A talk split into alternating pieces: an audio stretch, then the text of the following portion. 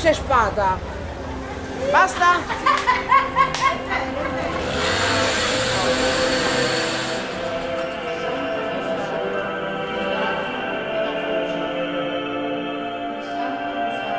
Die Stadt Neapel hat für mich die Struktur eines Romans. Die Straßen sind voller Geschichten, die danach schreien, aufgeschrieben zu werden. Es ist ein unvollendeter Roman, gleichzeitig barock, surrealistisch, spöttisch, voller Gegensätze. Hier lebt die Verherrlichung der katholischen Religion mit der Gotteslästerung zusammen. Neapel erscheint mir wie eine Hure, eine freigiebige Frau, die ihre Schätze mit offenen Händen ausgibt. Es gibt keine Regeln, keine Gesetze. Verkehrsampeln interessieren hier niemanden. Aber man muss diese Stadt lieben. Denn sie ist wie alle Huren irdisch und am Ende wird sie heilig werden.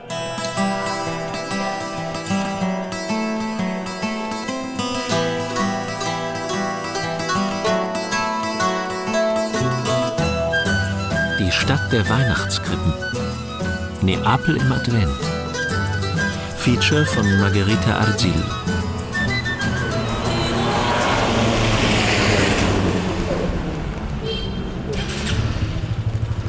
Durch Spacca Napoli, die Hauptschlagader Neapels, pulsiert der Verkehr.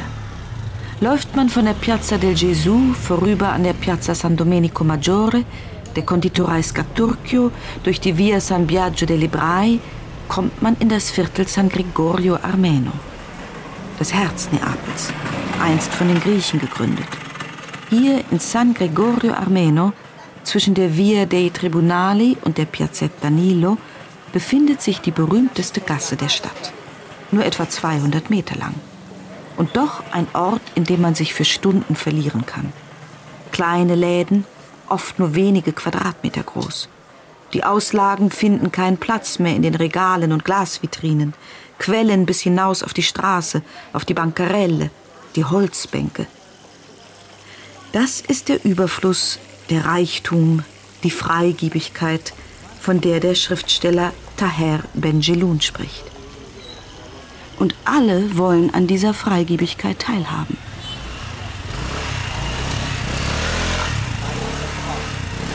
In Italien gibt es während der Adventszeit nicht so viele Traditionen und Rituale wie in Deutschland. Es gibt keine Adventskalender, keine Nikolausstiefel, keine selbstgebackenen Plätzchen und niemand zündet die Kerzen am Adventskranz an. Und doch hat Neapel etwas Besonderes. O Presepe, die Weihnachtskrippe.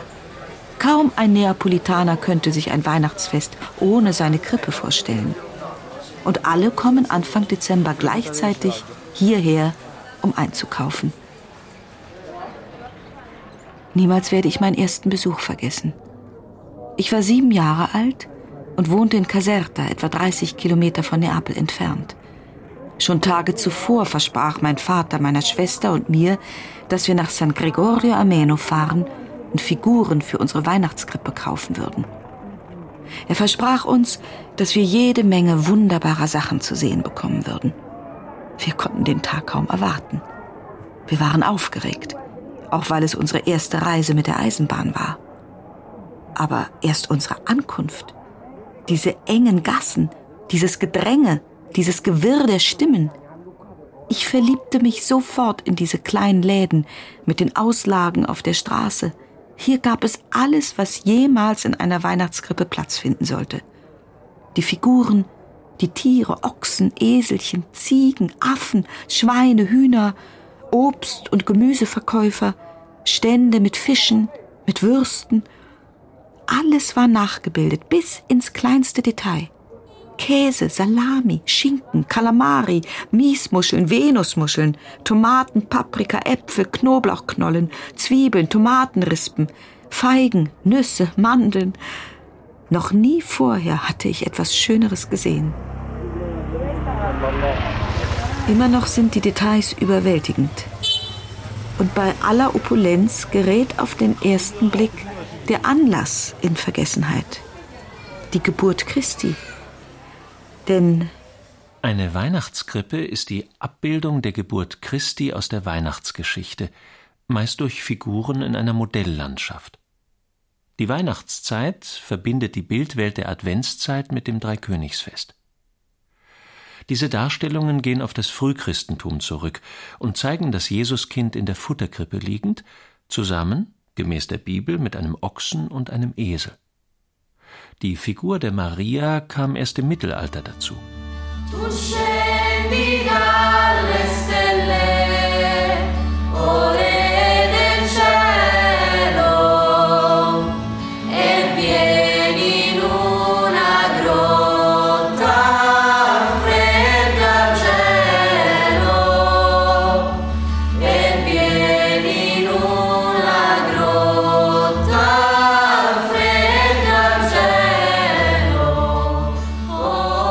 scendi dalle stelle, du steigst hinab von den Sternen, singen die Kinder in den Schulen. Die Schulklassen, die von ihren Lehrerinnen angeführt durch die Gassen getrieben werden, kommen nicht von den Sternen, sondern aus den Schulen Neapels und der Umgebung. Die einen haben gelbe Mützen auf, die anderen tragen ihre blaue Schulkleidung. Früh werden sie mit der Tradition ihrer Stadt vertraut gemacht. Bereits im 8. Jahrhundert begann in den Kirchen durch kostümierte Schauspieler die feierliche Darstellung der Geburt und Auferstehung Christi. Der Gedanke dieser Aufführungen wurde von den Kirchenbesuchern nach außen getragen. Außerhalb der Kirchen schwächten sich zwangsläufig die religiösen Elemente ab. Es kam zu einer Vermischung von Heiligem und Profanem. Klassische religiöse Figuren wurden mit Personen aus dem Volk in zeitgenössischer Kleidung vermischt. Als der Papst davon erfuhr, empörte er sich und ließ 1207 diese Aufführungen verbieten. Erst Franz von Assisi gelang es, dieses Verbot zu durchbrechen. Er durfte, mit einer Ausnahmegenehmigung vom Papst, in der Nacht des 24.12.1223 die Geburt Christi darstellen. Diese Aufführung fand in Greccio in den Wäldern Umbriens statt. Doch die Legende besagt, dass nicht nur Menschen an der Nachstellung der Geburt Jesu beteiligt waren. Franz von Assisi war der Erste, der lebende Tiere in die Krippe holte. Seit dieser Zeit sind diese Tiere Bestandteil der Darstellung. Es soll eine besondere Nacht gewesen sein. Man erzählt, der heilige Franziskus habe um Mitternacht ein Gewicht in seinen Armen gefühlt, und viele Einwohner beschworen danach, ein lebendiges Kind gesehen zu haben.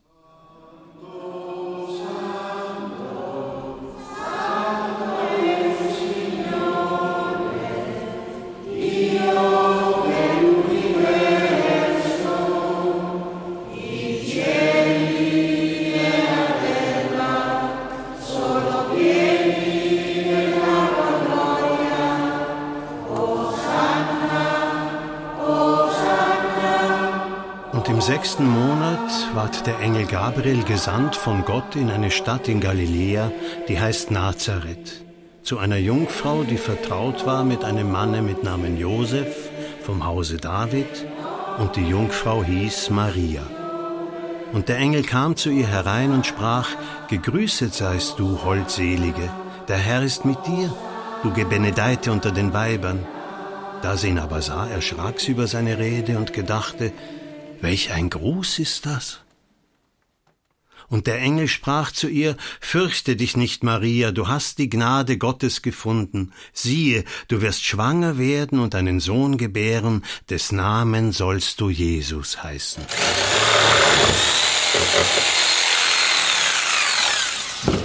Diesem Jesuskind wird in Neapel eine Unterkunft gebaut. Nicht nur ein schlichter Stall oder eine Grotte, sondern eine Landschaft mit Häusern, Winkelbögen, Treppen, Plätzen, die auf den ersten deutschen Blick wie eine Mischung aus Weihnachtsberg, Puppenstube und dem Modell für eine elektrische Eisenbahn erscheint. Und es ist, als würde sich San Gregorio Armeno selbst in diesen Krippen spiegeln. Die Handwerksbetriebe in ihrer Kleinheit, die Läden, die sich zur Straße öffnen und ihre Schätze auf Bänkchen zur Schau bieten, Torbögen durch die schmale Wege in Innenhöfe führen, die sich plötzlich öffnen und in denen, unberührt von allen Beobachtern, ein Handwerker seiner Arbeit nachgeht. Ein Artigiano, wie es im Italienischen heißt.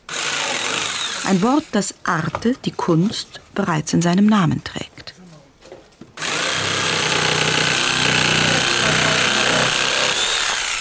Der Mann mit grüner Schürze und Wollmütze streicht mit den Händen über das Holz, bevor er die Säge ansetzt. Seine Werkbank steht zwischen zwei Ladentüren. Auf dem Boden liegen Holz und Korkrinde, die traditionellen Werkstoffe zum Bau einer Krippe. La realizzazione dello scoglio presepiale. La realizzazione è fatta tutto a fantasia. Für den Krippenbauer Vincenzo Capuano ist die Herstellung der Klippe eine Frage der Fantasie. Alle seine Modelle sind verschieden. Niemals macht er eine Kopie.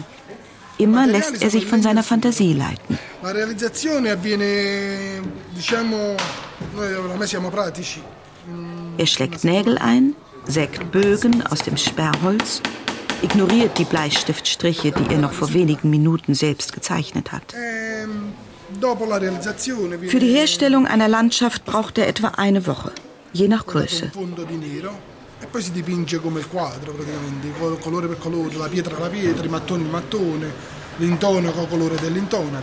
Ist das Holzmodell fertig, wird es mit Spachtelmasse verkleidet, schwarz grundiert und dann mit den verschiedensten Farben gestaltet, wie ein Gemälde. Die Steine wie Steine gemalt, die Ziegel wie Ziegel und der Häuserputz wie eben Häuserputz. Die traditionelle Krippe des 18. Jahrhunderts besteht aus drei unabhängigen Räumen. Die Klippe bildet die Basis. Eine Konstruktion aus Holzleisten, Kork oder die ärmere Variante Pappmaché. Es ist ein besonderer Felsen, denn er beherbergt die Häuser. Sie ziehen sich bis zum Gipfel, stapeln sich übereinander, Höhlen mit schiefen Dächern, Fenstern, Türen, Balkonen, Terrassen. Eine Fülle von Details, Feinheiten, die jede Krippe zu einer Besonderheit macht. Die klassische Dreiteilung der Krippe besteht aus L'Annuncio, La Grotta e la Taverna, der Ankündigung, der Grotte und der Taverne. Wobei die Geburt Jesu in den Krippen des 18. Jahrhunderts in der Ruine eines Tempels stattfindet. Diese Reste des Tempels stehen als Allegorie für die Geburt der Christianisierung aus den Ruinen des Heidentums. E e.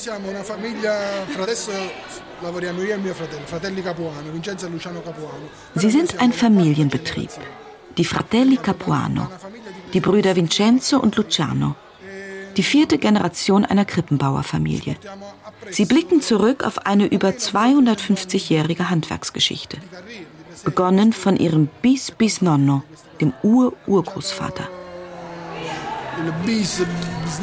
quarta generazione.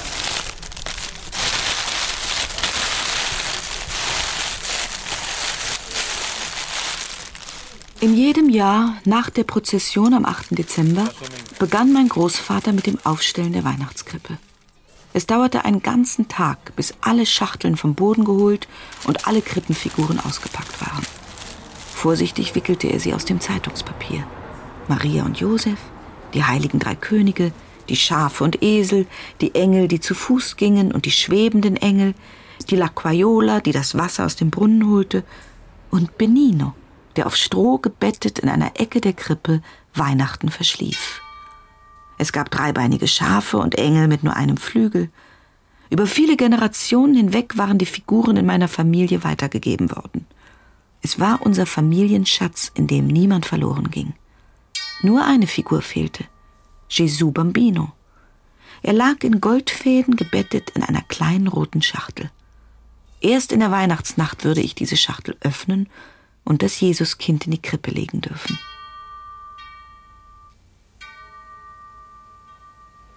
Io personalmente eh, ho iniziato da piccolino, adesso sono più di 30 anni che faccio i presepi ai pastori. Ich selbst habe als kleiner Junge angefangen und baue jetzt seit mehr als 30 Jahren Krippen. Genauso wie mein Sohn jetzt. inizia pure lui, hanno 8-9 anni. Wenn er aus der Schule kommt, dann fragt er mich, Papa, darf ich auch eine Krippe bauen?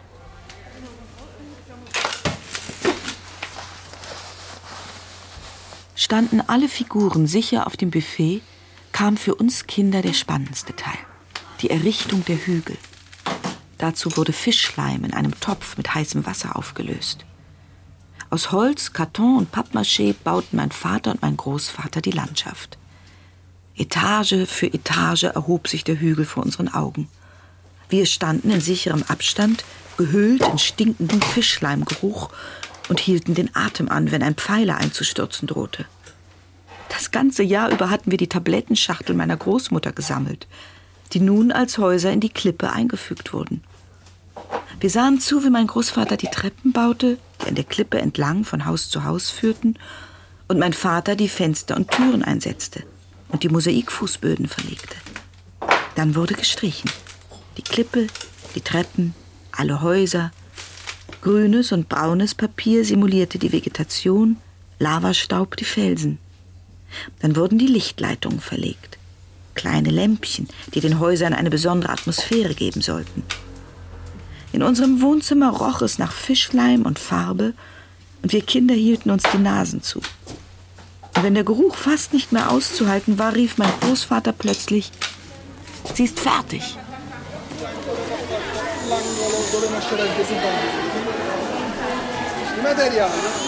Im Innenhof der Familie Capuano wird es immer lauter. Zwei Schulklassen drängen gleichzeitig in den Hof. Den Krippenbauer scheint das nicht zu beeindrucken. Er baut weiter an seiner Krippe. Eine Auftragsarbeit. Der Kunde hat die Maße vorgegeben. 1,50 Meter breit und 1 Meter hoch. Vergeblich mühen sich die Lehrerinnen um Ruhe. Wir flüchten an den ruhigsten Ort im Viertel, ein Ort der Stille, das Kloster San Gregorio Armeno. Hier liegen die Wurzeln der Stadt Neapolis, der neuen Stadt. Ein kurzer Dialog an einer modernen Sprechanlage mit der diensthabenden Nonne, dann öffnet sich das schmiedeeiserne Tor. Wir steigen die großzügige Steintreppe nach oben. Tiefe, breite Stufen, die im Kontrast zu der Enge der Gassen stehen.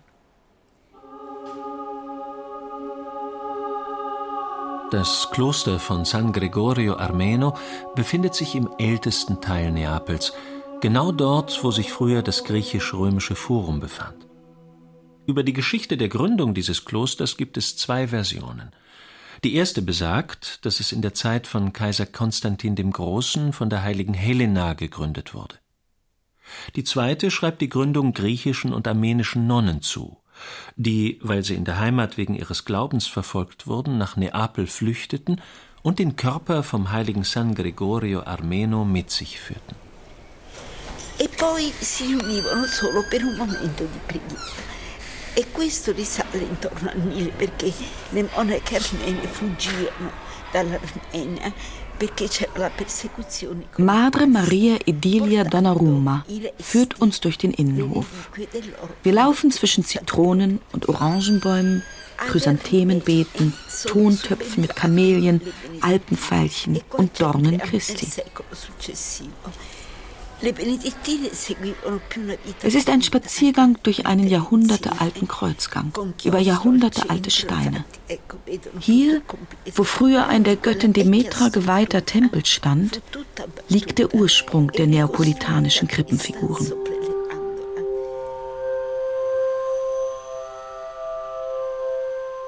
Während der Epoche der Griechen war es üblich, der Göttin Demetra eine Figur aus Ton zu opfern. Später, so ist es überliefert, taten die Römer es ihnen gleich und brachten ihre Tonfiguren der Göttin Cerere dar. Diese kleinen rituellen Statuen wurden in der Nähe der Kapelle gefertigt, in den Gassen des Zentrums der Stadt Neapolis. Eben in jenem Viertel, in dem sich heute in der Via San Gregorio Armeno die berühmte Straße der Krippenbauer befindet.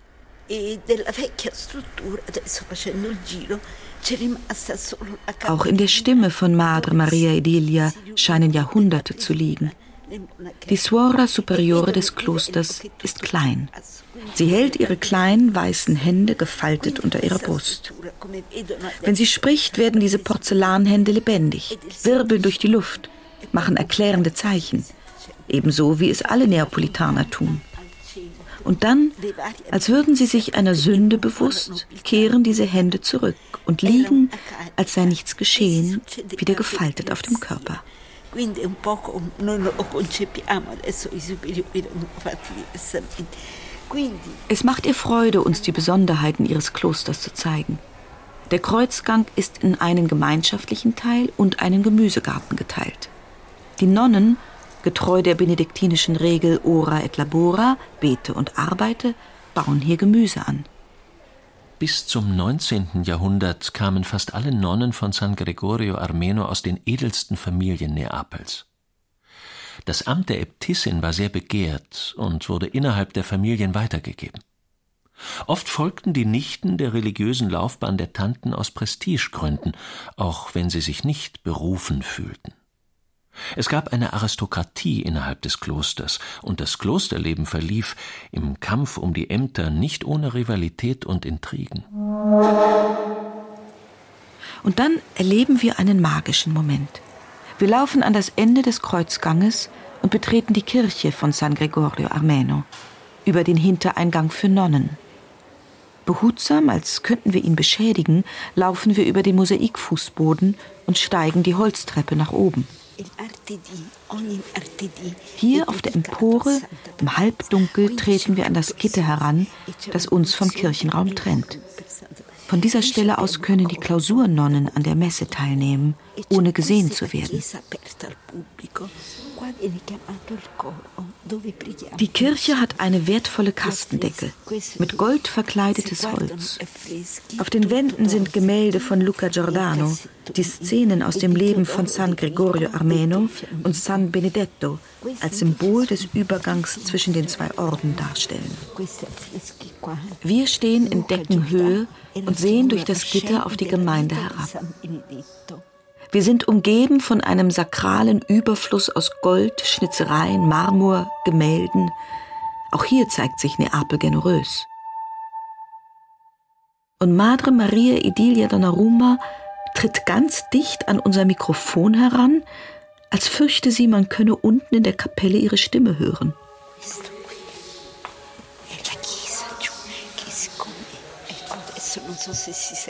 In dieser Kirche wird der Körper der heiligen Patricia aufbewahrt. Jeden Tag und besonders dienstags findet die Anbetung der heiligen Patricia statt. Dieser Kult ist sehr stark in Neapel. Die heilige Patricia ist die Schutzheilige Neapels. Es ist ein Dienstag. Wir sehen unter uns das Volk Neapels, das darauf wartet, dass sich das Blut ihrer Heiligen verflüssigen wird. Hoffentlich fragen Sie nicht nach dem Blutwunder, hatte die diensthabende Nonne ihrer Chefin zugeflüstert. Die Blutwunder müssen von der Kirche toleriert werden. Die Neapolitaner wenden sich gern an die Heiligen, die sie als direkte Vermittler zwischen Mensch und Gott ansehen und die oft zu einem Teil der Familie werden. Jeder Heilige ist für ein anderes Problem zuständig. Aber viele Neapolitaner bleiben einem einzigen Heiligen treu und erwarten dafür als Gegenleistung beständige Hilfe. Ich erinnere mich, dass meine Uroma alle Familienangehörigen, die vom heiligen Gennaro beschützt werden mussten, in ihren Gebeten namentlich nannte. Sie versäumte auch nicht, im Umzugsfall San Gennaro darauf hinzuweisen, dass sich eine Adresse geändert hatte.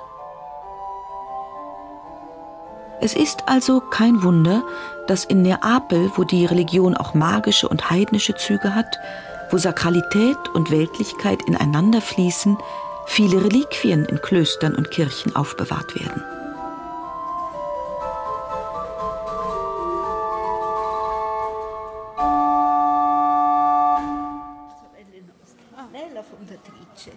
Auch hier im Kloster von San Gregorio Armeno finden wir das bekannte Muster von Heiligem und Profanem. Man kann diese Stadt nicht einordnen, nichts festhalten.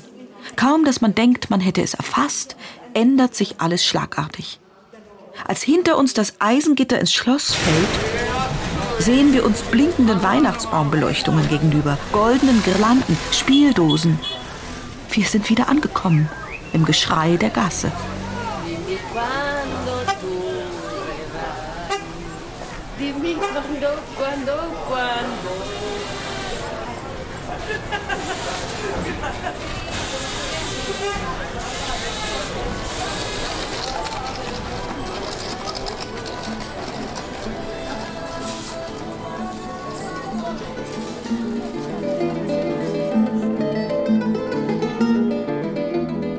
Jeder Versuch, Neapel zu sehen, ist wie der Blick durch ein Kaleidoskop. Alle Formen und Besonderheiten setzen sich zusammen, lösen sich auf, formen sich, geleitet vom Zufall neu. Es genügt eine kaum wahrnehmbare Berührung des magischen Instruments und schon verwandeln sich die stummen Bilder in eine andere Arabeske, in Symbole der Unendlichkeit, in ein Labyrinth. Selbst für die neapolitanische Schriftstellerin Fabrizia Ramondino blieb ihre Heimatstadt immer ein Phänomen. Im Viertel San Gregorio Armeno ist dieses Phänomen auf wenige Quadratmeter konzentriert. Die Essenz dieser Stadt, die sich auch in den Weihnachtskrippen, die auf den Bänken vor den Läden stehen, spiegelt. Das neapolitanische Leben en Miniature.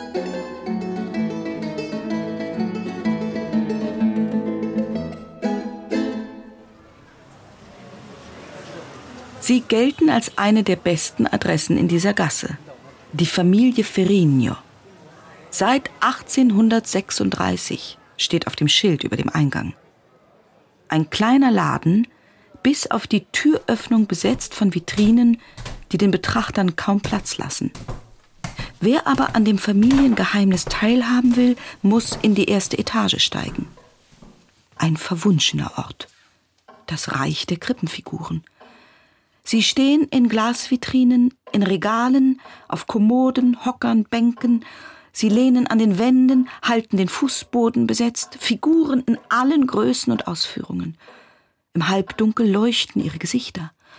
Maria und Josef blicken aus einem wurmstichigen Holzregal auf uns herab. Die heiligen drei Könige rasten auf einer Fußbank.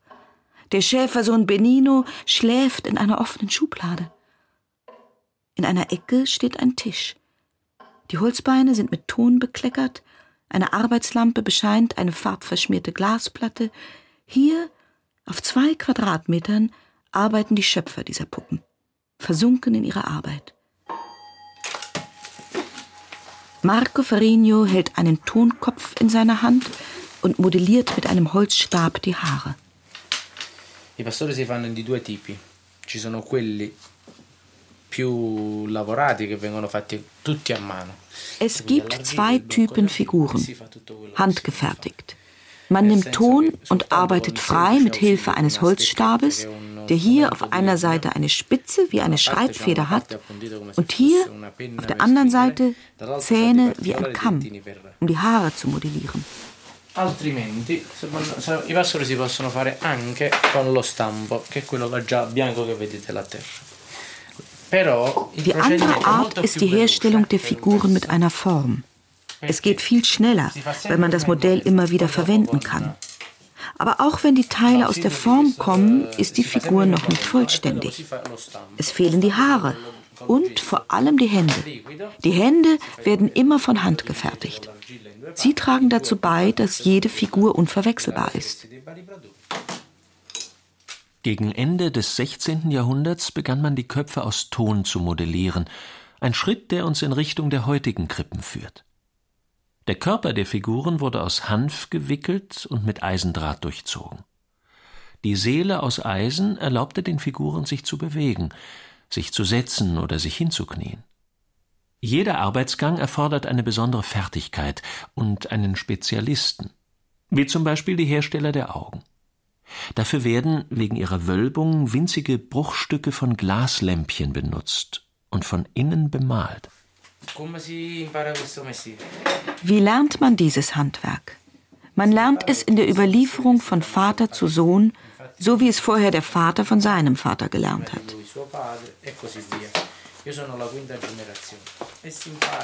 Marco Ferrigno ist die fünfte Generation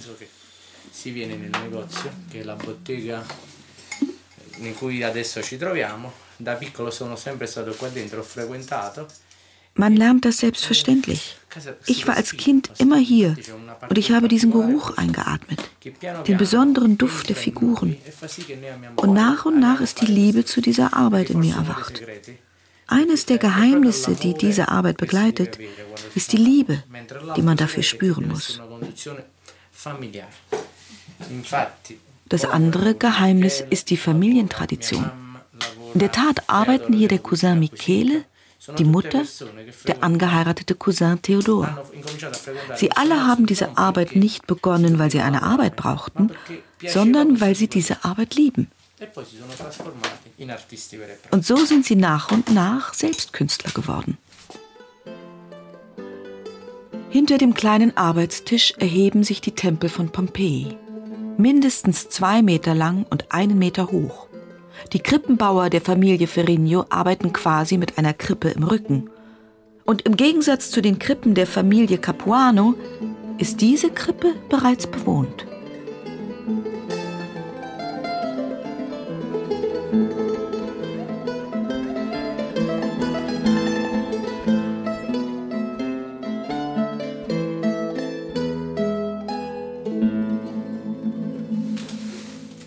Tempio, che è la parte principale, quindi uh, il fulcro, Tempio o rudere di Tempio. Der Tempel ist der erste Teil der Krippe, der in dieser Ausführung darauf zurückzuführen ist, dass Mitte des 18. Jahrhunderts Pompeji entdeckt wurde und dadurch ein großes Interesse für die Antike entstand. Der zweite Teil ist die Verkündigung, die traditionell in der Nähe eines Brunnens stattfindet. Dort schlafen einige Hirten, die vom Engel geweckt werden um die frohe Botschaft von der Geburt Jesu zu empfangen. Der Brunnen ist eine Metapher für die reinigende Kraft des Wassers, das wie bei einer Taufe die Erbsünde tilgt. Dieses Wegwaschen der Erbsünde ist unten in der Gasse deutlich zu hören. Es rauscht in San Gregorio Armeno. Es gibt Brunnen in allen Größen, Brunnen mit kleinen Elektropumpen, Teichanlagen, Swimmingpools, Stromschnellen, Vorrichtungen, die der Wasserrutsche eines Aquaparks ähneln. Was auf den ersten Blick wie der ausufernde Spieltrieb der Neapolitaner wirkt, hat einen tiefen Sinn. Zu Ehren der heiligen und ungeteilten Dreifaltigkeit? Zum Schmuck und Zierde der jungfräulichen Gottesmutter?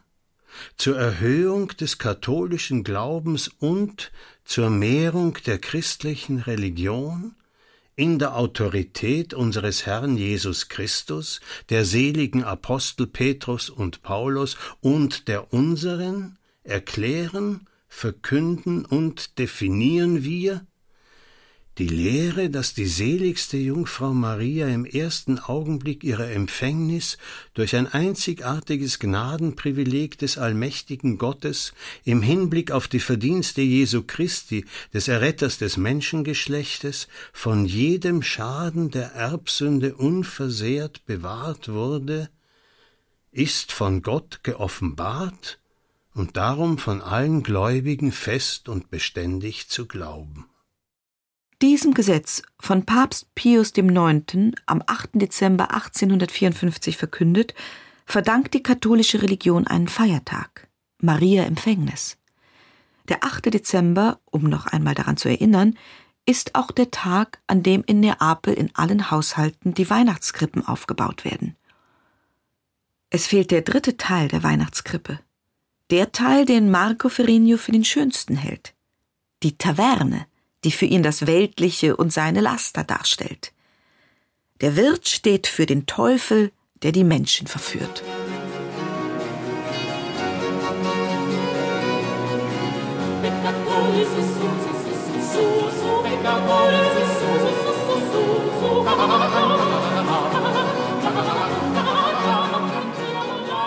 Da standen sie in ihrer Grotte, Maria und Josef, in der Krippe lag das Jesuskind, die heiligen drei Könige brachten ihre Gaben und nebenan tobte das Leben. Denn die Neapolitaner hatten angebaut, eine Taverne direkt an die Grotte mit der heiligen Familie. Die Taverne, meist auf der rechten Seite, besteht aus einer Osteria und einem Markt. Der Platz quillt über von Verkaufsständen, vor denen sich Männer und Frauen aus dem Volk drängen. Es gibt Bauern verschiedenster Art, Straßensänger, Krüppel, Zigeunerinnen, Bettler, Kartenspieler, Würfelspieler. Aber auch die Handwerker sind nicht vergessen. In den offenen Werkstätten arbeiten Schuhflicker, Tischler, Schmiede. Das Volk wartet auf die Geburt Jesu und vertreibt sich derweil die Zeit auf angenehme Weise.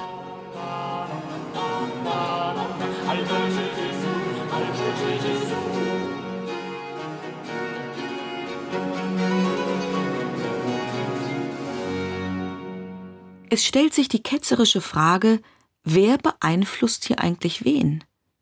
Sind diese Weihnachtskrippen ein Abbild des neapolitanischen Lebens? Oder ist es umgekehrt? Wir suchen nach einer Osteria, in der es noch traditionelle neapolitanische Gerichte gibt. Einmal abgesehen von der Pizza Margarita, auf die im Ausland die neapolitanische Küche oft reduziert wird. Auch diese Pizza ist kein Zufallsprodukt. Sie wurde extra für König Umberto I. und seine Frau Margherita kreiert und patriotisch mit Zutaten in den italienischen Nationalfarben belegt. Grünes Basilikum, weißer Mozzarella und rote Tomaten. Es gäbe da ein kleines Restaurant in der Nähe der Universität. Die Beschreibung ist vage. Am Ende einer Treppe. Wir würden es schon finden. Wir finden es tatsächlich. Doch die Tür ist verschlossen. Diese Osteria wirbt nicht um Gäste. Man muss klingeln, um eingelassen zu werden. Ein Gastraum mit sechs Tischen, die Küche zweimal drei Meter groß. Doch Platz ist in der kleinsten Küche. Zwei Männer, zwei Gasherde, ein Familienkochbuch. Die Speisekarte besteht aus einem kopierten Blatt Papier. Marinierte Alici, Pasta mit Kichererbsen, Ohrfeigen mit Bauchspeck und Kirschtomaten, Reis mit Wirsingkohl, Fisch alla Nanina. Dieses Gericht ist der Großmutter gewidmet, denn natürlich ist auch dieses Restaurant ein Familienbetrieb. Wie könnte es anders sein?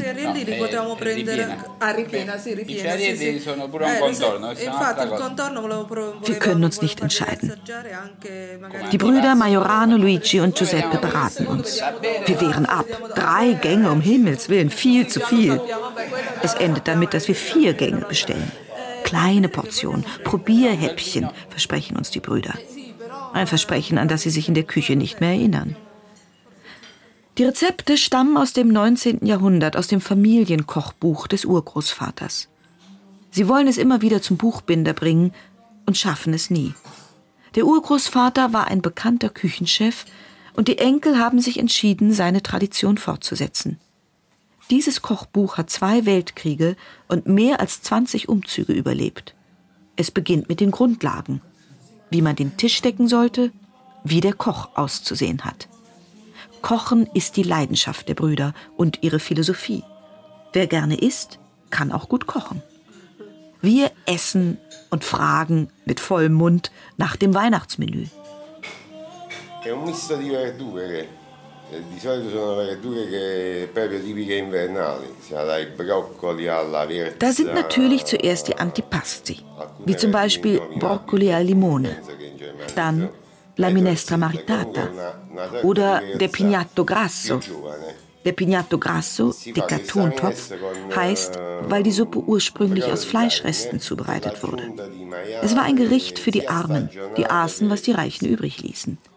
Ein Mix aus Wintergemüse, Brokkoli, Wirsing in einer Fleischbrühe. Es ist eines der ältesten Gerichte Neapels. Entstanden lange bevor die Nudeln auf die neapolitanischen Tafeln kamen. Heute werden die Neapolitaner Macaroni-Fresser genannt. Früher hießen sie Mangiafolie, Blätterfresser. Die Minestra Maritata, die verheiratete Suppe, symbolisiert die Hochzeit zwischen dem Fleisch und dem Gemüse. Wirsingkohl, Brokkoli, Lattich, Chicorée werden in einer Brühe aus verschiedenen Fleischsorten, Huhn, Rind, Schinken, gekocht und damit haltbar gemacht. Gegen Ende der Antike nahmen die Neapolitaner Blattgemüse in ihre Speisepläne auf. Diese Gewohnheit hatten sie von den Griechen übernommen, den Gründern der Stadt Neapolis. Die einfachste Form war die Gemüsesuppe, die mit etwas Fleisch angereichert war, wenn es die Umstände erlaubten. Es war das Nationalgericht, das auch der König von Neapel aß. Als ersten Gang gibt es meistens Fischgerichte. Spaghetti mit Venusmuscheln oder Miesmuscheln, je nachdem, was am Markt frischer ist. Dann folgt der zweite Gang, der sich in ein Fleischgericht und ein Fischgericht unterteilt. Das Traditionsgericht am 24. Dezember in Neapel ist der Bacala, der edelste Teil des Stockfisches, frittiert mit Kichererbsen oder mit Tomaten, Knoblauch, Oliven und Kapern zubereitet und als Beilagen Kartoffeln und Gemüse. Und dann gibt es noch Il Capitone, den Aal. Capitone, baccalà. Poi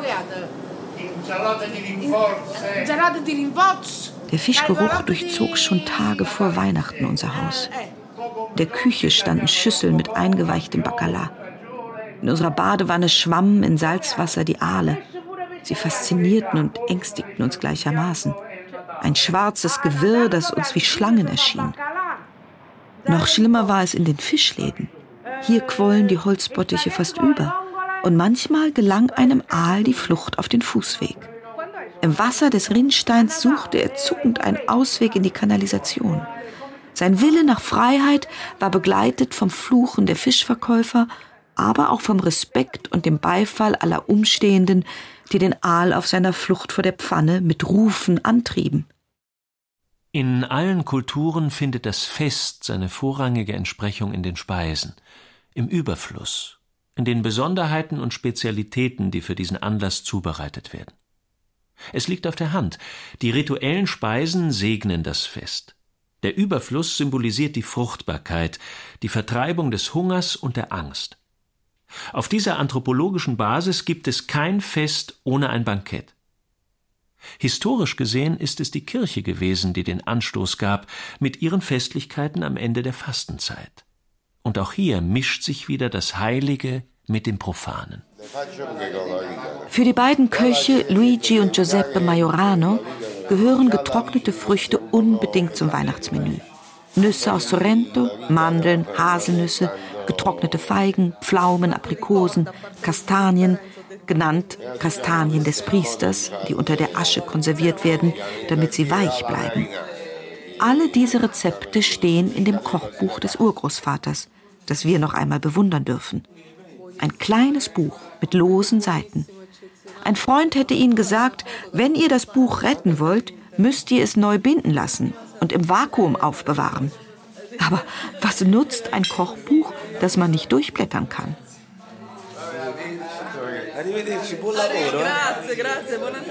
Unsere Verabschiedung dauert eine halbe Stunde. Und Luigi Majorano sagt, alle, die einmal bei uns gegessen haben, kommen immer wieder. Und am Schluss werden sie unsere Freunde.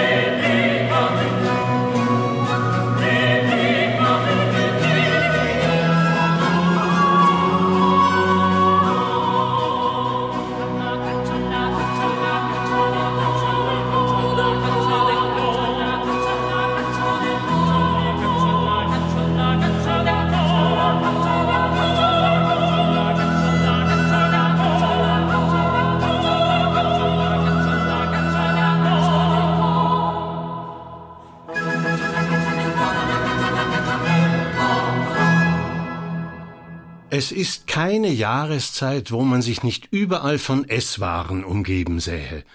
Und der Neapolitaner freut sich nicht allein des Essens, sondern er will auch, dass die Ware zum Verkauf schön aufgeputzt sei.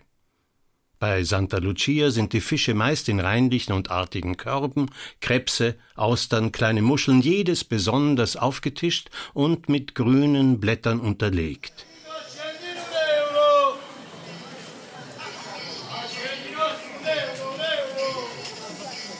Auf den Märkten Neapels sieht es noch aus wie zu Goethes Zeiten. Hier ein Gemüsestand, dort ein Wägelchen mit eingelegten Oliven und auch eine Tonne mit siedendem Öl ist vorhanden. Wir sehen zu, wie eine kleine, stämmige Frau den Pizzateig in einem Drahtkorb ins Öl senkt, hören das Zischen und beginnen das Aufnahmegerät und das Mikrofon auszupacken. Doch noch bevor wir überhaupt den Aufnahmeknopf drücken können, sind wir von Motorrollern umzingelt was wir hier wollen. Die Männer betrachten misstrauisch unser Mikrofon. Wir wollen nur die Geräusche aufnehmen. Wozu? Also doch eine versteckte Kamera. Nein, nein, wir brauchen nur die Atmosphäre.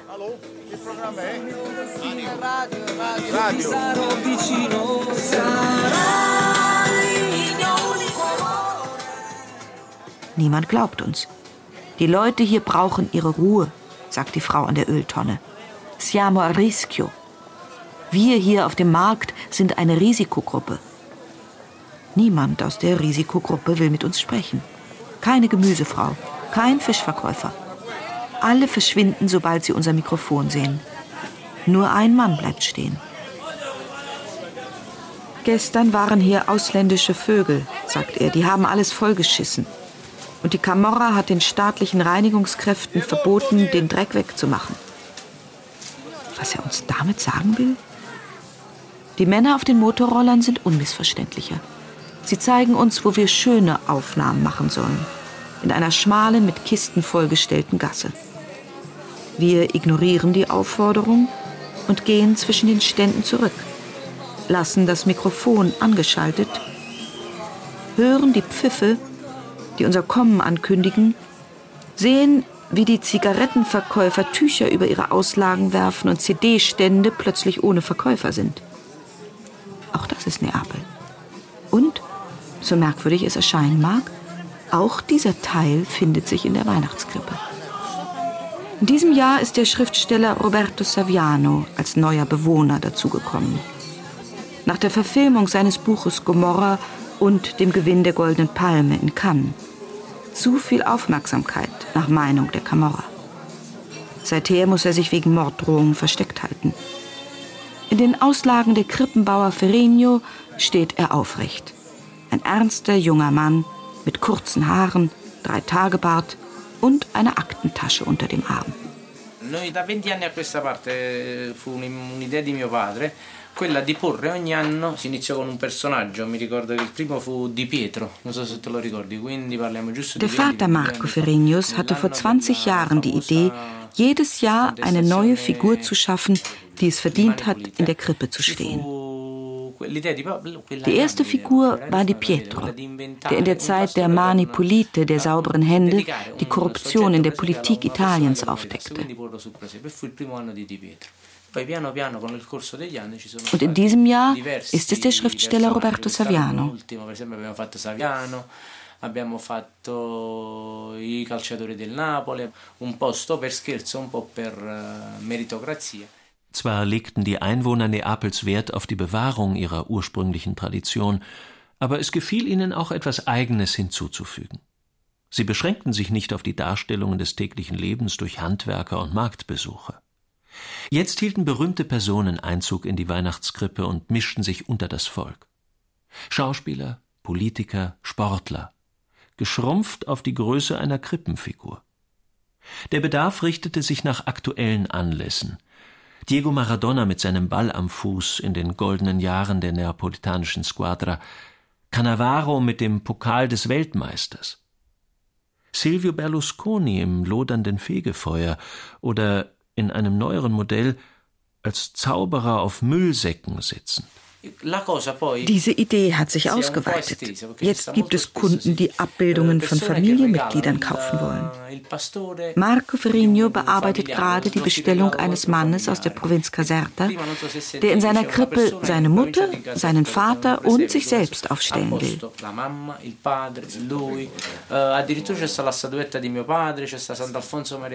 Dieser Mann besitzt eine 30 Quadratmeter große Krippe, die er ständig erweitert. Dort gibt es einen traditionellen Teil und einen individuellen Teil. In dieser Krippe findet sich auch die Figur von Marcos Vater, Giuseppe Ferrigno, dem Erbauer dieser Krippe und, als besondere Wertschätzung, eine Statue des heiligen Alfonso de Liguori, dem Schöpfer des Weihnachtsliedes Tu scendi dalle stelle. Tu scendi dalle stelle,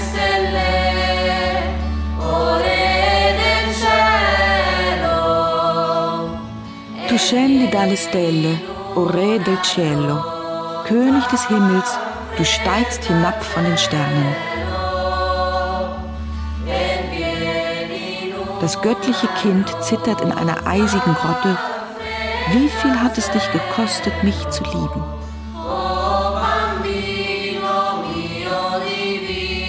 Tu scendi dalle stelle ist das einzige wahre italienische Weihnachtslied, das nicht durch Übertragung entstanden ist und das natürlich aus Neapel stammt.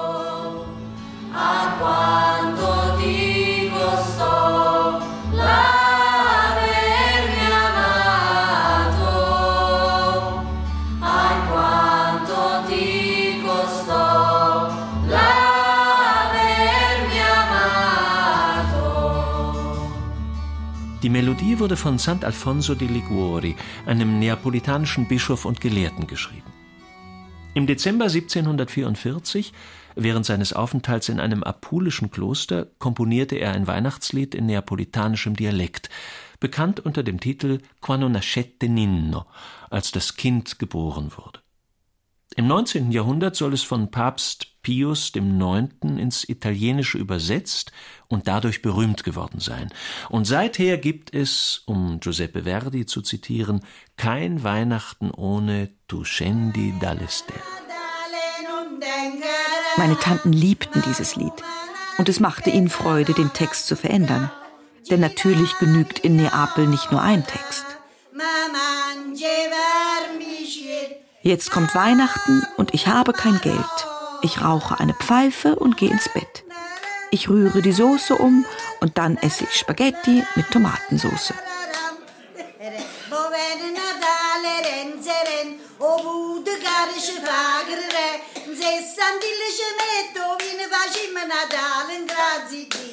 Jetzt kommt Weihnachten ohne Zähne.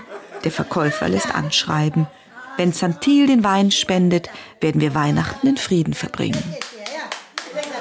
In Neapel gibt es nicht wie in Deutschland eine lange Adventszeit, in der man sich behutsam auf den Weihnachtsabend vorbereiten kann. Hier müssen alle Dinge am 24. Dezember schlagartig und gleichzeitig nachgeholt werden.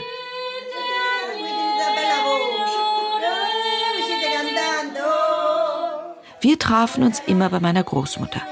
Tante Antonella und Onkel Lello, Onkel Nico und Tante Clara, Tante Assuntina und Tante Carmelina. An diesem Tag war die gesamte Familie versammelt.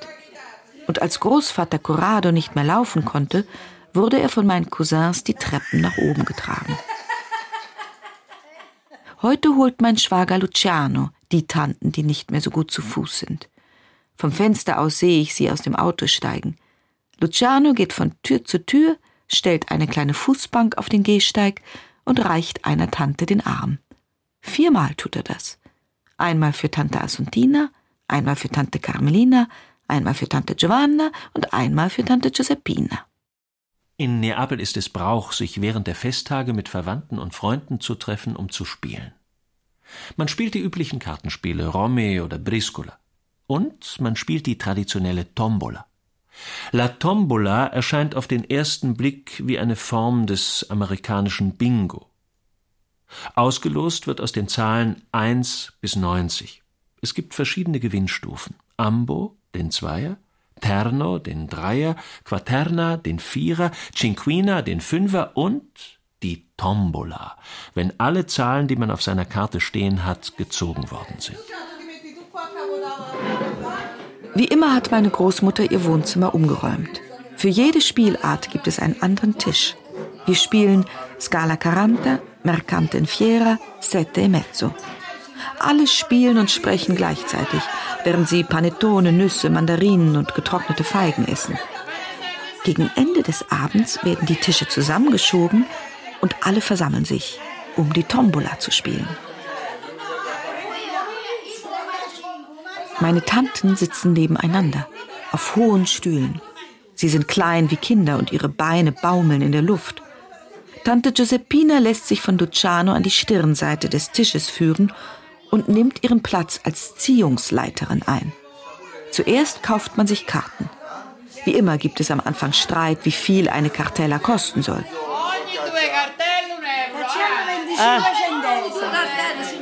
Ein Euro für eine Karte? Nein, für zwei Karten. Viel zu teuer. 50 Cent für zwei Karten. Nach der Höhe des Einsatzes richtet sich die Fülle des Jackpots. Es ist wie so oft. Alle wollen gewinnen, aber keiner will bezahlen. Die Tombola entstand aus dem Lotteriespiel, das leider nicht die Neapolitaner erfunden haben, sondern die Bevölkerung von Genua. Das allerdings verwundert niemanden in Italien, denn die Genueser gelten als die Schwaben Italiens und können das Geld riechen. Im 16. Jahrhundert hatte das Volk die Wahlen satt und zog alljährlich aus 90 Kandidaten fünf Senatoren. Ein Genueser Geschäftsmann kam auf die Idee, statt der Namen Zahlen zu setzen und auf das Ziehungsergebnis Wetten abzuschließen. Das war die Geburt unserer Lotterie. Die auch ihren Namen aus Genua haben soll, denn als sich die Anzahl der Senatoren auf acht erhöhte, wurde aus dem Spiel um die acht im italienischen Otto das Lotto. Die Ziehung beginnt. Tante Giuseppina schüttelt das Körbchen, dessen Boden der Hintern von Panaro heißt. Und der muss beim Schütteln zu sehen sein, denn nur so ist sichergestellt, dass die Holzzahlen gut durcheinander geschüttelt werden. Zeig ihn uns, zeig ihn uns, fordern die Tanten. Ich schüttele, ruft Tante Giuseppina, ich schüttele. Dann schüttele, rufen alle im Chor. Es gab immer Kritiker des Lotteriespiels, vor allem die Kirche, die das Spiel als lasterhaft betrachtete und wegen Unmoral verbieten ließ. Bei Zuwiderhandlung drohte der Ausschluss aus der Gemeinde. Den Lottogesellschaften wurde die Schuld am finanziellen Ruin vieler Spieler und auch an der Zerrüttung der Gesellschaft gegeben. Das Lotto ist der große Traum, der sich aus der Fantasie der Neapolitaner speist und ihnen Trost spendet. Es ist die fixe Idee jener fiebrigen Geister, die große, glückliche Vision, von der das unterdrückte Volk erfüllt ist. Eine große Halluzination, die ihnen die Seelen raubt, das neapolitanische Volk, das ansonsten meist nüchtern ist, wird nicht von Schnaps korrumpiert. Es stirbt nicht an Delirium tremens. Es wird von Lotto korrumpiert. Es stirbt an Lotto. Das Lotto ist der Schnaps Neapels. Die Schriftstellerin und Journalistin Mathilde Serrao hatte sich jahrelang mit den schlechten Gewohnheiten und den Lastern der Neapolitaner befasst und das Ergebnis ihrer Studien am Ende des 19. Jahrhunderts in einer umfassenden Arbeit mit dem Titel Das Schlaraffenland niedergeschrieben. Sie war sicher, für einen Lottogewinn hätten viele ihre Seele verkauft. Ah, ma mia figlia. Ma mia figlia. Ha fatto pure cauterno, però non vale. Die Tanten beschweren sich. Sie schüttelt und schüttelt und es kommen immer die falschen Zahlen. Mein Schwager Luciano schreit, ich sehe den Hintern des Panaro nicht. Und du? Was hast du? Ruft Tante Giuseppina. Kein Arsch in der Hose. Die Idee, das Tombola-Spiel in die Weihnachtsfeiertage zu verlegen, entstand 1734 und wird dem spanischen König Carlos III. zugeschrieben. Er beklagte die fehlenden Einnahmen aus der Lotterie und schloss einen Kompromiss mit der Kirche. Der Spielzeitraum wurde begrenzt und jeder Zahl eine Bedeutung zugeordnet. Jetzt war aus dem Glücksspiel ein Deutungsspiel geworden. Die Angst wurde die Nummer 90, das schlechte Wetter die 83, der Nachttopf die 7, der Scheißkerl die 71. Davon gibt es viele auf der Erde, sagt meine Tante.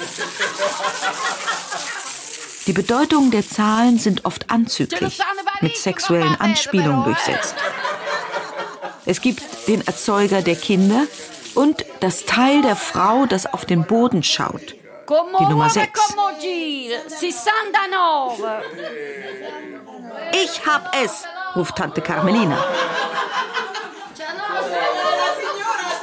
Wird eine Zahl gezogen und man findet sie auf seiner Karte, markiert man sie mit Pinienkernen oder getrockneten Bohnen.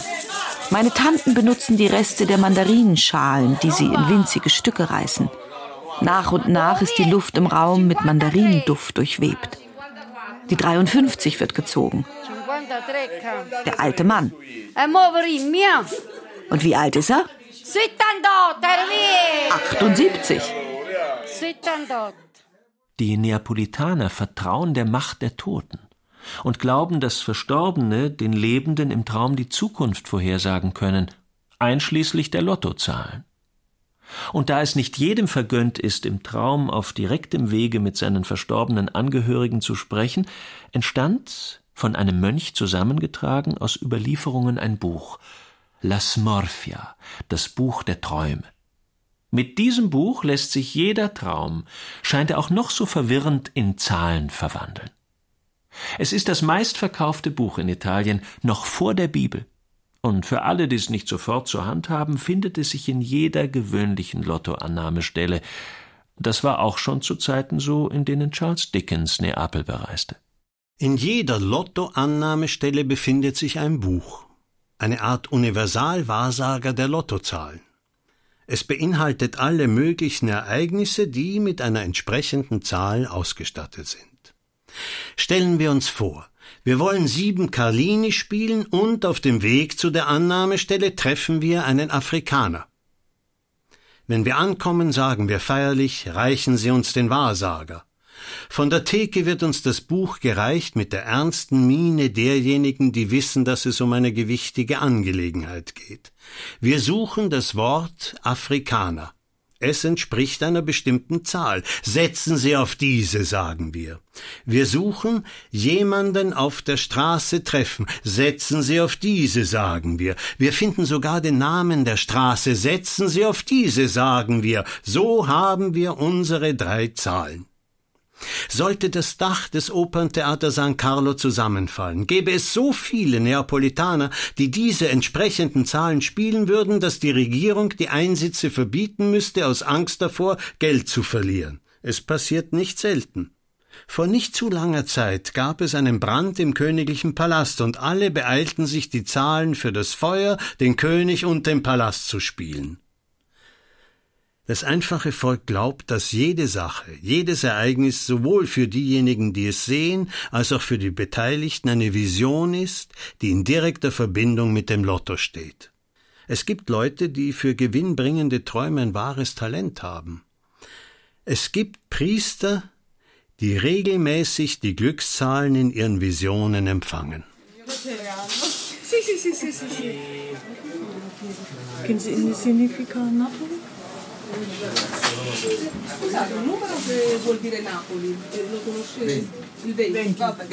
Oft genügt es auch die Verkäufer selbst zu fragen. Sie sind Meister ihres Fachs. Weihnachten ist natürlich die 25. Der Aal in den Wechseljahren die 32. Der Kaffee die 42. Und die Stadt Neapel selbst? Auch die Tanten kennen die Bedeutungen der Zahlen auswendig. Aber nuante. Die Angst, sagt Ziehungsleiterin Giuseppina. Die 90, rufen alle im Chor.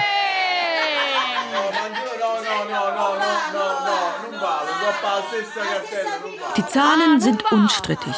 Nur mit den Spielregeln wird unentwegt gehadert. Man kann nicht in einer Reihe Ambo zwei richtige haben und dann in der gleichen Reihe Terno drei richtige. Dann gewinnen immer die gleichen Leute. Dann können wir gleich nach Hause gehen, ruft mein Schwager. Doch, das gilt in Neapel, sagt Tante Giuseppina. Hier darf man das. Neapel hat seine eigenen Spielregeln. Es wäre die Stadt der Lottomillionäre, gäbe es da nicht einige klitzekleine Unsicherheiten. Denn auch Träume können täuschen, wie der bekannte neapolitanische Schriftsteller Luciano de Crescenzo in seinem Buch Così parlo bella vista beschreibt. Der Heilige erzählte mir einmal dieses Mystero. Antonio sieht Pasquale beim Heruntergehen einer Treppe. Sobald Pasquale angekommen ist, dreht sich Antonio um und stürzt sich auf Giuseppe. Also entschied ich mich, die Acht zu spielen. Warum die Acht? Na, weil der Pasquale bedeutet die siebzehn, deren Quersumme die Acht ist. Da Pasquale bis nach unten an das Ende der Treppe gekommen war, entschied ich mich, die kleinere Zahl zu spielen, die acht. Dann spielte ich die 32, weil Antonio bedeutet 13 und Giuseppe 19 und da Antonio sich auf Giuseppe gestürzt hatte, sind beide miteinander verbunden. Also 13 und 19 machte 32. Das Rätsel war klar und ich setzte eine gewisse Summe 10.000 Lire auf die 8 und 32 Ambo auf die Ziehung in Neapel. Wenn ich gewonnen hätte, hätte ich zwei und eine halbe Millionen gekriegt. Und da kommt der Tag der Ziehung, und was kommt? Was kommt? Acht unter fünfzig. Ich hatte nicht beachtet, Antonio hatte sich umgedreht. Dadurch war aus der dreizehn eine einunddreißig geworden. Das heißt, als er sich auf Giuseppe gestürzt, hatte er sich bereits umgedreht, so dass 31 und 19 50 und nicht 32 ergeben hätten. Viva la felicità, chi la cerca non ce l'ha. Viva la felicità! Signor Rossi, cosa vuoi? Un gelato al polo no? Prende un castello di cacao tre billets, sei caffè, 33 marron glacé. L'anno è Cristo, 33, o mettete in croce. Cosa vuoi? Pilotare un autojet, fare la doccia di champagne con un frac rococò e sbagliare il 67, casino. Sant'Antonio, 13. Heiliger Antonius, mach ein Wunder, Äh, bittet Tante Antonina. Ist eigentlich die 29? Der Vater aller Kinder schon gezogen? Ich warte auch noch, sagt Tante Carmelina. Das Spiel nähert sich dem Ende. Ich habe gewonnen, schreit Tante Antonina. Ich habe gewonnen. Oh, wie viel Geld ich heute Abend abgestaubt habe.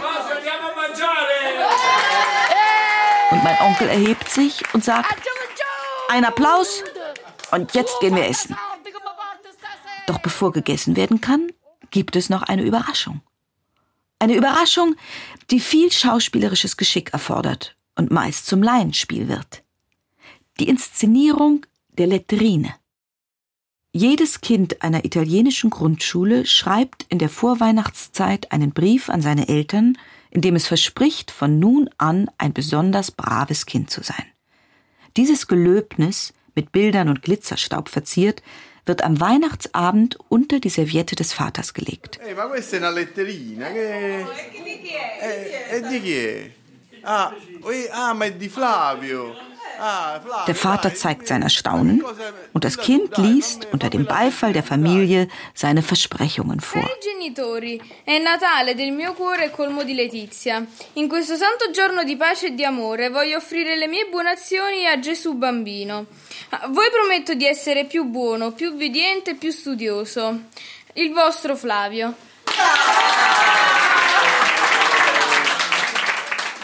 Wehe aber dem Vater, der mehrere Kinder im Grundschulalter hat. Und dann sind da noch die vier Brüder mit ihren Familien und die beiden Schwestern mit ihren Kindern zu Besuch. In diesem Moment, kurz vor dem Weihnachtsessen, scheint ganz Neapel aus Grundschülern zu bestehen. Aus jenen Grundschülern, die Tage zuvor San Gregorio Armeno besucht haben. In den Gassen ist es still geworden. Doch wer glaubt, in den Werkstätten würde an diesem Tag nicht gearbeitet? Irrt. Vincenzo Capuano baut seine Landschaften wie an jedem anderen Tag. Im Innenhof ist es ruhiger als sonst. In der ersten Etage klingelt ein Telefon. Eine Frau lässt es mit einem Seil in einem Weidenkorb nach unten. Dieser Innenhof ist Werkstatt, Wohnort und Familientreff zugleich. Vincenzo Capuano ist hier geboren. Und wie auf Bestellung erscheint die Mutter. Ich bin hier die Mutter, sagt sie. Eigentlich kochen die Schwiegertöchter, aber Weihnachten kocht sie. Spaghetti mit Venusmuscheln, frittierten Bacala, Stärkungssalat, Aal. Und dann gibt es Nüsse und Obst und Süßigkeiten. Wir können beruhigt sein. e. Über dem Hauseingang steht auf einem Holzbrett geschrieben, hier kauft der spanische König. Der spanische König war immer schon vor uns da. Und wir wissen nicht, wie viele Krippen er in San Gregorio Armeno gekauft hat. Nur eine kann es nicht gewesen sein. Fast alle Läden werben mit ihrem Kundenkönig. Questi sono articoli di giornali perché noi abbiamo realizzato nel 2000 il presepe del re di Spagna. Hier jedoch gibt es Beweise. Wir betrachten im Treppenhaus Zeitungsartikel. Sogar ein deutsches Journal ist dabei. 700 il re Borbonico di allora commissionò. Und der Krippenbauer des Königs. Welche Größe hat seine eigene Krippe? Per la verità proprio, noi a casa mia non ce l'ho il presepe. Die Wahrheit? Ich habe keine Krippe zu Hause. Nicht, weil ich sie nicht mag, sondern weil wir viel zu beschäftigt sind. Selbst am Weihnachtstag hat er nur Zeit für ein Mittagessen mit seiner Familie, weil die Arbeit bis zum 6. Januar mit der gleichen Intensität weitergehen muss. Allerdings habe sein Sohn in den letzten Jahren darauf bestanden. Und nun hat er eine kleine Krippe in seiner Wohnung. Als Symbol. Im Keller steht dann doch eine Krippe, raumfüllend. Eine Krippe, in der es Nacht wird und Tag und wieder Nacht. Eine Krippe, in der es alle Facetten des neapolitanischen Lebens gibt. Maria und Josef, die neben der Taverne auf die Geburt ihres Kindes warten, Gastwirte, Engel, Lottospieler, das Heilige und das Profane. Welche Figur würde er in dieser Krippe sein wollen? Der Krippenbauer Vincenzo Capuano?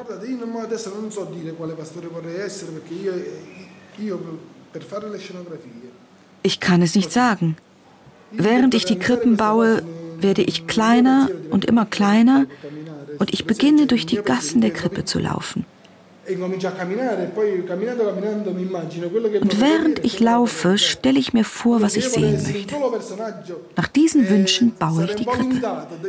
Wenn ich nur eine bestimmte Figur wäre, würde mich das einengen. In der Krippe ist der Tisch gedeckt. Er steht mitten in der Gasse, umgeben von einer verfallenen Architektur. Invece la casa rustica per esempio noi la facciamo con ehm, Das volkstümliche Haus ist zwar verfallen, aber es ist trotzdem voller Reichtum. Ein reich gedeckter Tisch mit Käse und Schinken steht auf der Straße. Ich erinnere mich an meine Großmutter, die, als ich klein war, in einem ärmlichen Basso wohnte, aber wenn wir Enkelkinder kamen, den Tisch mitten in die Gasse räumte. Die Gasse als Spiegelbild der Krippe und umgekehrt. Die ganze Stadt Neapel ist ein Museum oder ein perfektes Antimuseum, wie sie der Anthropologe Marino Niola nennt. Ein Antimuseum, in dem die Krippenfiguren lebendig werden. Trasformato così, tenterò che quel vecchio cadente e quella donna Nach dem Mittagessen am Weihnachtstag gingen wir immer in die Kirche. An diesem Tag war alles anders. Vor dem Altar war ein Bühnenbild aufgebaut. Als ich es das erste Mal sah, glaubte ich, die Figuren in unserer Weihnachtskrippe wären lebendig geworden. Ich erkannte Maria und Josef, die Hirten, den Engel, aber zu meiner Verwunderung auch einen Teufel, der Belfagor hieß.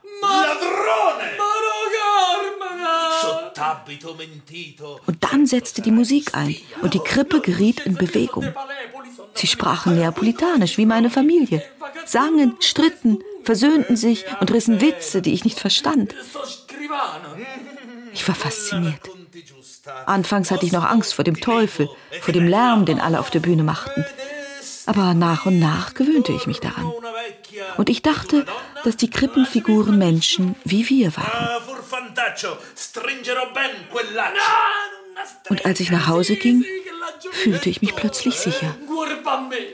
Una farfallina rossa, ma muzzicato musso, lupo russo. Unter den Figuren, die das Leben des Volkes darstellen, sind der neapolitanische Barbier Sarchiappone und sein alter Ego, der Schreiber Razzulo. Sie haben sich jahrelang nicht gesehen und treffen sich zufällig in Galiläa auf der Straße. Sarchiappone erzählt, was er in den letzten Jahren gemacht hat. Diese Erzählung ist voller Missverständnisse und komischer Effekte, weil er als Napolitano versucht, korrekt Italienisch zu sprechen. Die Cantata dei Pastori ist ein Theaterstück in drei Akten, das gegen Ende des 17. Jahrhunderts von Andrea Perucci, einem sizilianischen Theaterautor, geschrieben wurde. Traditionell wird dieses Stück in Kirchen aufgeführt. Wie in der Weihnachtskrippe gesellen sich zu den Figuren aus dem Evangelium Personen aus dem Volk, wie der Fischer, der Jäger und der Wirt.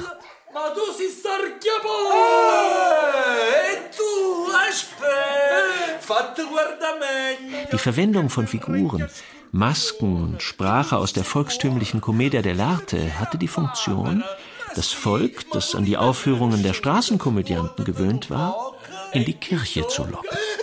Che grauna! Ah, ma non mi fa ridere! Io sono Razzullo, paesano tu! Uè, Razzullo lo scrivano! Vieni qua e dammi un vaso! Die neapolitanische Weihnachtskrippe ist moralisch und unmoralisch zugleich.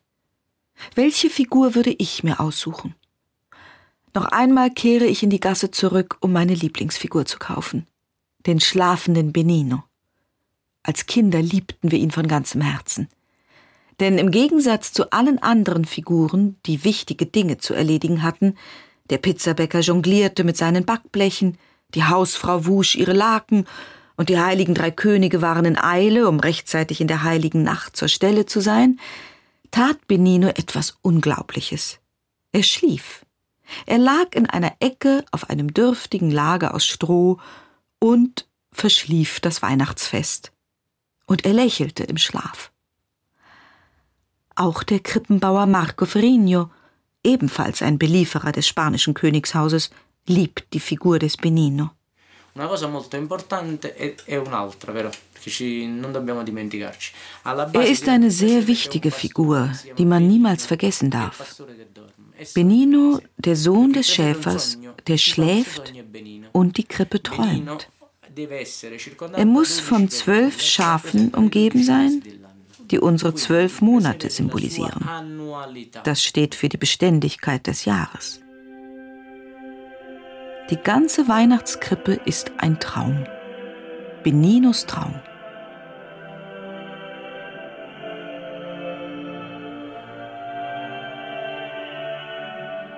Als sie den Stern sahen, wurden sie hoch erfreut und gingen in das Haus und fanden das Kindlein mit Maria, seiner Mutter, und fielen nieder und beteten es an und taten ihre Schätze auf und schenkten ihm Gold, Weihrauch und Myrrhe. Endlich haben die heiligen drei Könige oder die magischen Könige, wie sie im Italienischen heißen, ihr Ziel erreicht. Sie sind die beweglichen Figuren in allen Weihnachtskrippen. Jeden Tag werden sie von den Kindern ein Stück näher an die Krippe mit dem Jesuskind herangesetzt. Manchmal kommen sie etwas zu früh und dann müssen sie noch eine kleine Runde über den Marktplatz gehen. Doch dann sind sie da. Wer jetzt noch fehlt?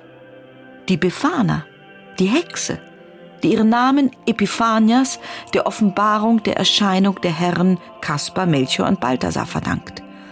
Sie befand sich im Wettlauf mit den heiligen drei Königen, hatte aber den Stern verpasst, der sie zum Jesuskind führen sollte. Nun spukt sie auf der Suche nach Gesù Bambino von Haus zu Haus und bringt, weil sie nun schon einmal da ist, den Kindern die Geschenke. La Befana vien di notte con le scarpe tutte rotte, con le toppe alla sottana, viva viva la Befana. A Natale puoi fare quello che non puoi fare mai, riprendere a giocare. Die Stadt der Weihnachtskrippen. Neapel im Advent. Feature von Margherita Arzillo. Redaktion und Übersetzung Katrin Kiel. Es sprachen Imogen Kogge, Frank Arnold und Nikolaus Hähner. Es sang der Chor des Bel Liceo Salesiano di Caserta. Schnitt Holger Klimchen und Christian Grund. Ton André Lühr. Regieassistenz Petra Bosch. Aufnahmen und Regie Stefan Kanis. Produktion Mitteldeutscher Rundfunk 2008